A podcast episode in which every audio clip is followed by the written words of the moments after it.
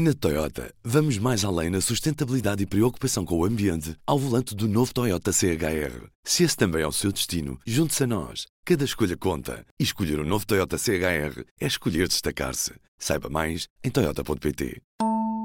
Esta semana, o poder público foca-se num protagonista. Ricardo Robles, vereador da Câmara Municipal de Lisboa, na área da educação e dos direitos sociais eleito pelo Bloco de Esquerda. Começamos o ano à conversa com Ricardo Robles, o fiel da balança da autarquia de Lisboa. Que é, como quem diz, o vereador que dá a maioria ao executivo de Fernando Medina, para ouvir agora no Poder Público. Déficit inferior 10%, 2,5%, para 2,7%, 0,8%, 3%, 3%. Vejam lá. Below zero. Who ever heard of this? Falemos português. Inevitáveis medidas adicionais. As taxas de juros dispararam em todos os prazos. Não podemos pagar.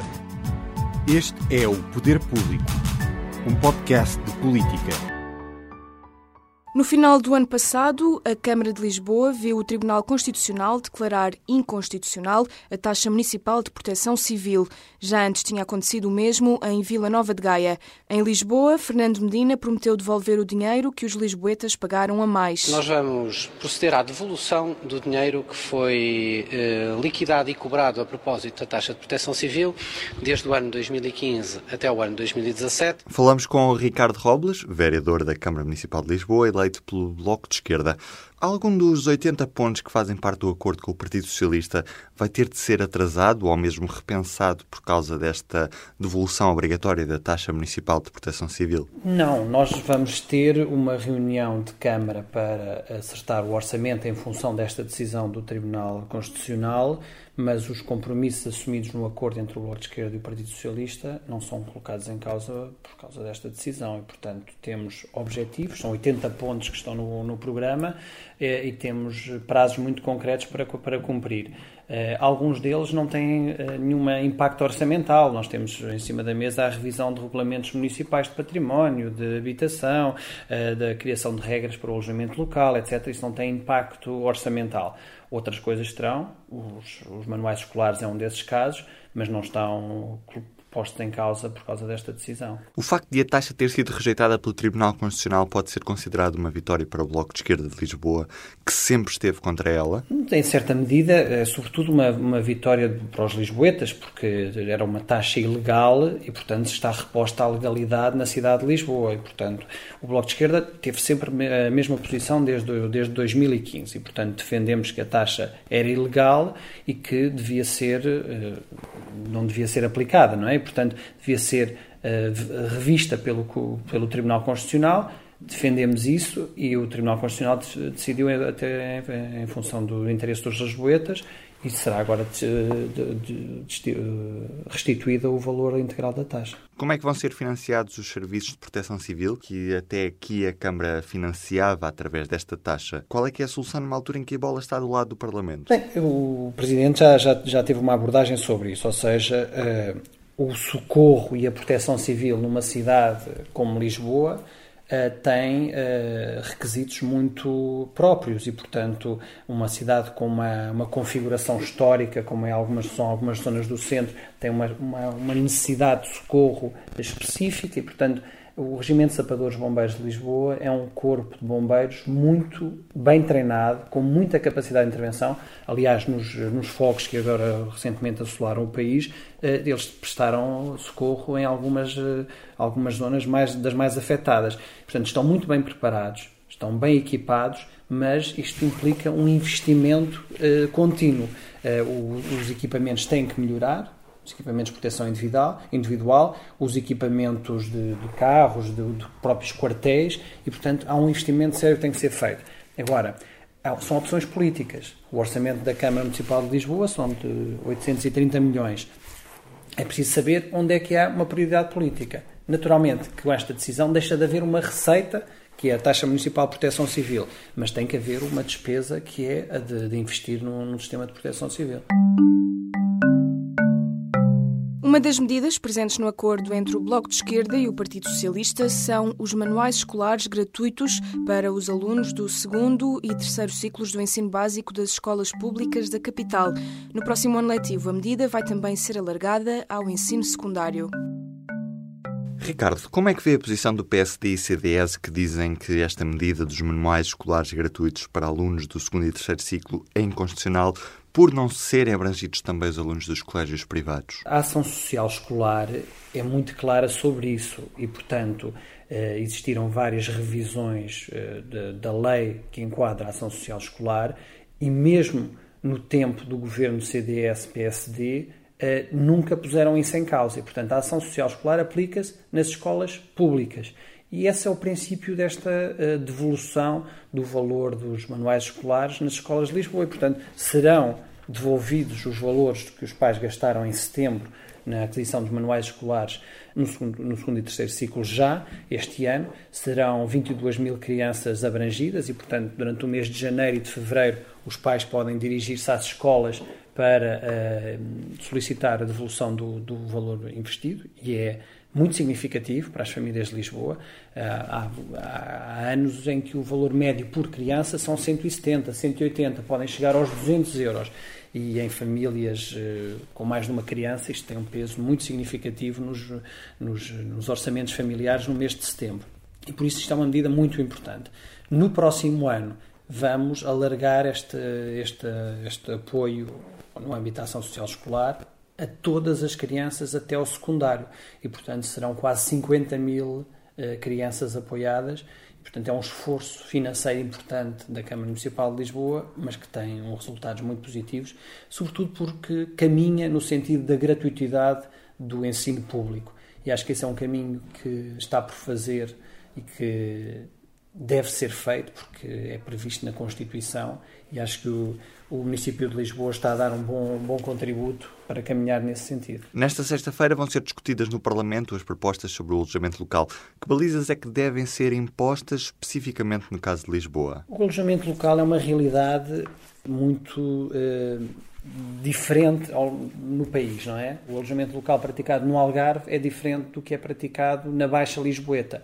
E, portanto, o impacto que tem sobre uh, esse recurso tão escasso, que é o da habitação, e em Lisboa está cada vez mais escasso, uh, por vários fatores. Existe uma pressão muito elevada no preço da habitação e o alojamento local, a atividade uh, enquadrada no âmbito do alojamento local, tem contribuído para, esse, para, esse, para essa pressão de preços nós defendemos, temos defendido, e agora vamos iniciar essa discussão na Assembleia da República, o Bloco de Esquerda fará essa, essa discussão, é que haja uma diferenciação e voltar ao que era o princípio do alojamento local, que era da partilha da casa. Tens uma casa em Lisboa, uh, uh, estás fora num período de verão, um mês, dois meses, três meses, e alugas a casa, partilhas a casa com quem quer estar neste, nesta, na, na cidade de Lisboa a visitá-la.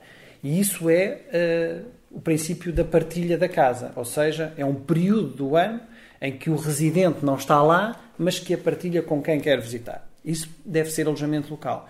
Ou, se por outro lado, é uma parte da casa, a pessoa vive lá e aluga um quarto ou dois quartos, e portanto isso é, uma, é, uma, é um enquadramento. Outro é quem tem uma casa ou várias casas alocada apenas a esta, a esta atividade. E, portanto, isso deve ser enquadrado, do ponto de vista fiscal, até como turismo habitacional. Ou seja, é um, é um, é um serviço que é prestado e, portanto, isso deve ter um enquadramento diferente. O que nós defendemos é que neste enquadramento do turismo habitacional, em que é uma atividade ligada ao turismo e não é a partilha da casa de alguém que reside em Lisboa, deve haver uma análise geográfica da cidade e ver onde é que existe maior pressão. Se há freguesias de Lisboa onde o, o recurso escasso da habitação está a tornar-se um problema para quem quer residir em Lisboa, Santa Maria Maior, por exemplo, Santo António, a Misericórdia. há outras zonas da cidade, Olivais, Benfica, Santa Clara, onde isso não é um problema. E, portanto, tem que haver uma diferenciação. E por isso colocámos também no acordo eh, do Bloco de Esquerda com o PS eh, que haja uma definição de mapas de carga, de cotas, onde devem ser limitadas as atividades de uh, turismo habitacional. E os condóminos têm uma palavra a dizer? Essa tem sido a proposta do Partido Socialista e nós entendemos que os condóminos podem ter uma palavra a dizer, mas não devem uh, ser eles a decidir.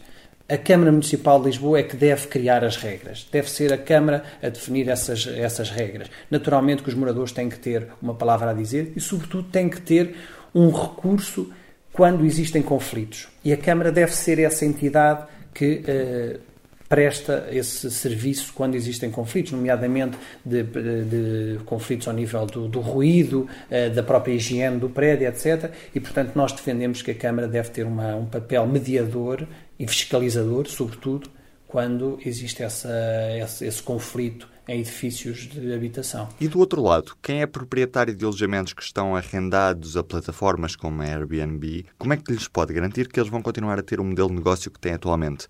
Na prática, há proprietários que podem, de um momento para o outro, perder uma fonte de rendimentos? Depende. Ou seja, eh, se for uma. Não, no que nós defendemos, ninguém fica sem uma fonte de rendimentos. Existe é um enquadramento diferente.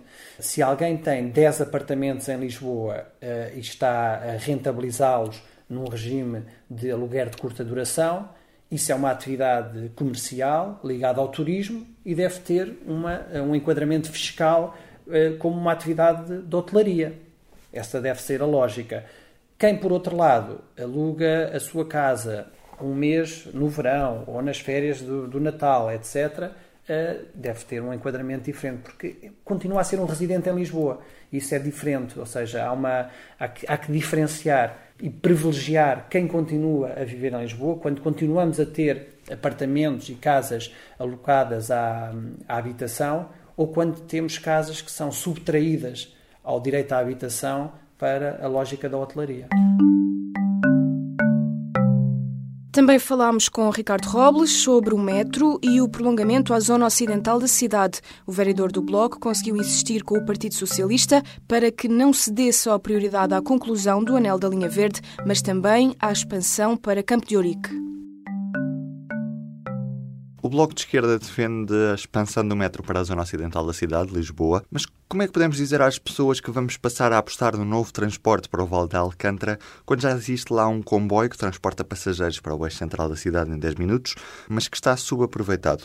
E quando ainda não se conseguiu fazer uma ligação direta entre a linha de Cascais e a linha de cintura? Aí eu acho que nós, na zona ocidental temos eh, dois, dois problemas. Um relaciona-se com a ligação da linha de Cascais com a linha de cintura interna e isso é uma obra de fundo, mas que tem que ser começada com urgência. Ou seja, eh, estamos sistematicamente a adiar esse problema. Isso implica uma intervenção na zona de Alcântara muito profunda, mas que tem que ser feita, porque há uma lógica de ligação eh, da cidade dessa zona para a coroa norte, que depois liga ao Parque das Nações, e, portanto, isso deve ser uma prioridade de intervenção. Outra coisa é resolver o problema de mobilidade de toda, toda a zona ocidental, que inclui, por exemplo, o Polo da Ajuda ou mesmo a zona de, de Belém. E aí, o que nós colocamos no acordo, e acho que é uma, é uma prioridade que está em cima da mesa, é a expansão da rede do metro para essa zona da cidade. O compromisso que o Partido Socialista colocou em cima da mesa é que vai ser, que acordou com o Bloco de Esquerda, é que a expansão da rede do metro para essa zona da cidade irá decorrer a par da expansão para a zona central e da zona da, da rede circular. E, portanto, o investimento a fazer-se será feito em simultâneo.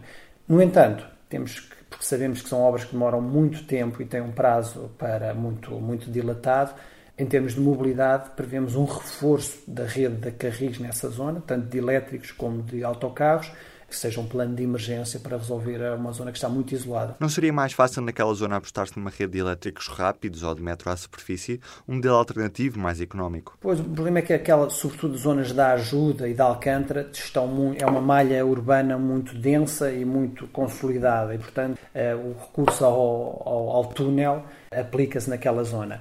Há zonas onde ainda podemos ter alguma intervenção a nível da superfície, como por exemplo na calçada da ajuda ou a ligação ao polo universitário da ajuda. Eu acho que ali temos que eh, procurar soluções eh, mistas, não é? Ou seja, eh, interligar o que é a rede metropolitana e a expansão da rede metropolitana, que é um transporte pesado, com este instrumento importante que a Câmara Municipal obteve em 2017, que é o da Carris, e portanto autocarros e elétricos. E acho que essa, essa articulação é que acho que pode ser a solução para, para o problema da mobilidade em Lisboa. Quais é que têm sido as principais prioridades enquanto vereador da Câmara Municipal? É, é, é, pôr, a, pôr a, o programa a funcionar, é fazer cumprir o nosso, o nosso programa eleitoral e o acordo que temos com o Partido Socialista. E, portanto, é aí que vamos concentrar as nossas energias. É na, na educação, os serviços públicos de educação, das creches, as escolas, as obras nas, nas escolas, melhorar as refeições escolares, foi uma das, eh, dos, dos nossos, das nossas eh, prioridades, um, e depois garantir também ao nível da saúde, os serviços de saúde de Lisboa, implementar os centros de, de saúde que temos, que temos para abrir em Lisboa, uh, os centros intergeracionais, que cruzam a população sénior com a oferta de creches também. Portanto, temos várias uh, prioridades em cima da mesa e sobre as quais temos compromissos que queremos uh, cumprir até ao final do mandato. Foi a entrevista com Ricardo Robles que garante que a rejeição da taxa municipal de proteção civil não vai pôr em causa a execução das medidas acordadas com o Partido Socialista.